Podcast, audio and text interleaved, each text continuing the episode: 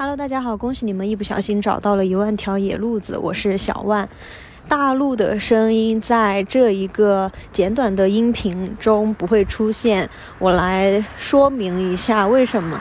这一期的话，就是我主要是想给大家解释一下我们的第四期节目没有办法在喜马拉雅上线。其实我们在两天前就已经剪辑好了，并且其他的平台我们也都已经上线了，但是在上传喜马拉雅的时候就被下架了两次。第一次呢是他说我们的内容涉及了他们的内容管理方面的一个规定。所以被下架了。于是我们对我们的 show notes 做了一个调整，然后重新上传。第二次的话，就说我们的声音内容它是涉及了敏感、敏感的东西，所以又被下架了。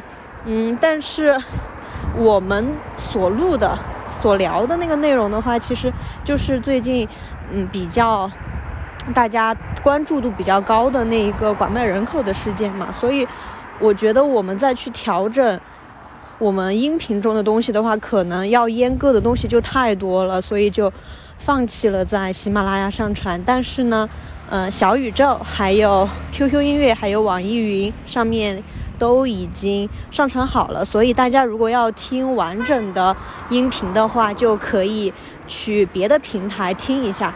我本来是想的是在喜马拉雅上面找一下有没有可以发布，呃，图文类的那种动态，就稍微给大家解释一下为什么第四期没有上线，但是我没有找到，所以就只有通过录音频的方式来跟大家说一声，嗯。